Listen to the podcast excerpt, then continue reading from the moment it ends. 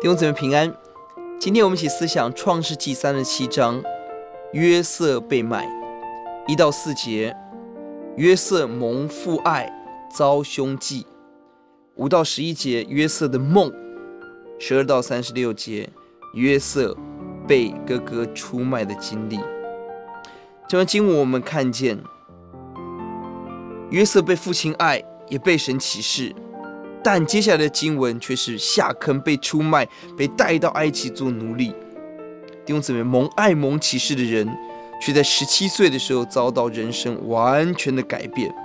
在人看来，这是不明白的事，但神的大手要做奇妙的工作，透过约瑟在外邦做拯救的工作。这段经文的要节在第九节，他又做了一个梦，告诉他的哥哥们说：“看哪，我又做了一个梦，梦见太阳、月亮是一个形向我下拜。”神预备约瑟要做埃及的宰相，透过他来保全整个家族，这是神的启示。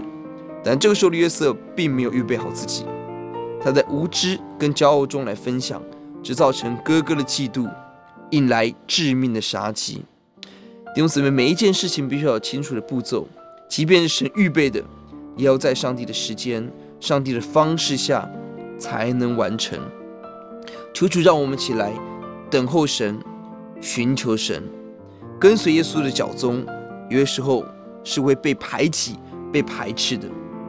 若是我们自己的骄傲造成的，就求主赦免，求主让我们回头；若是那个抵挡上帝的人造成的，主让我顺服，让我信靠你有更高的智慧。我们一起祷告，主来到你面前，感谢您，让我们蒙你所爱，蒙你启示。主你你也把我们带到。你所预备的苦难中，让我们经历到你的装备、你的更新、你的调整，让我们讨你喜悦、蒙你所用。听我们的祷告，奉耶稣的名，阿门。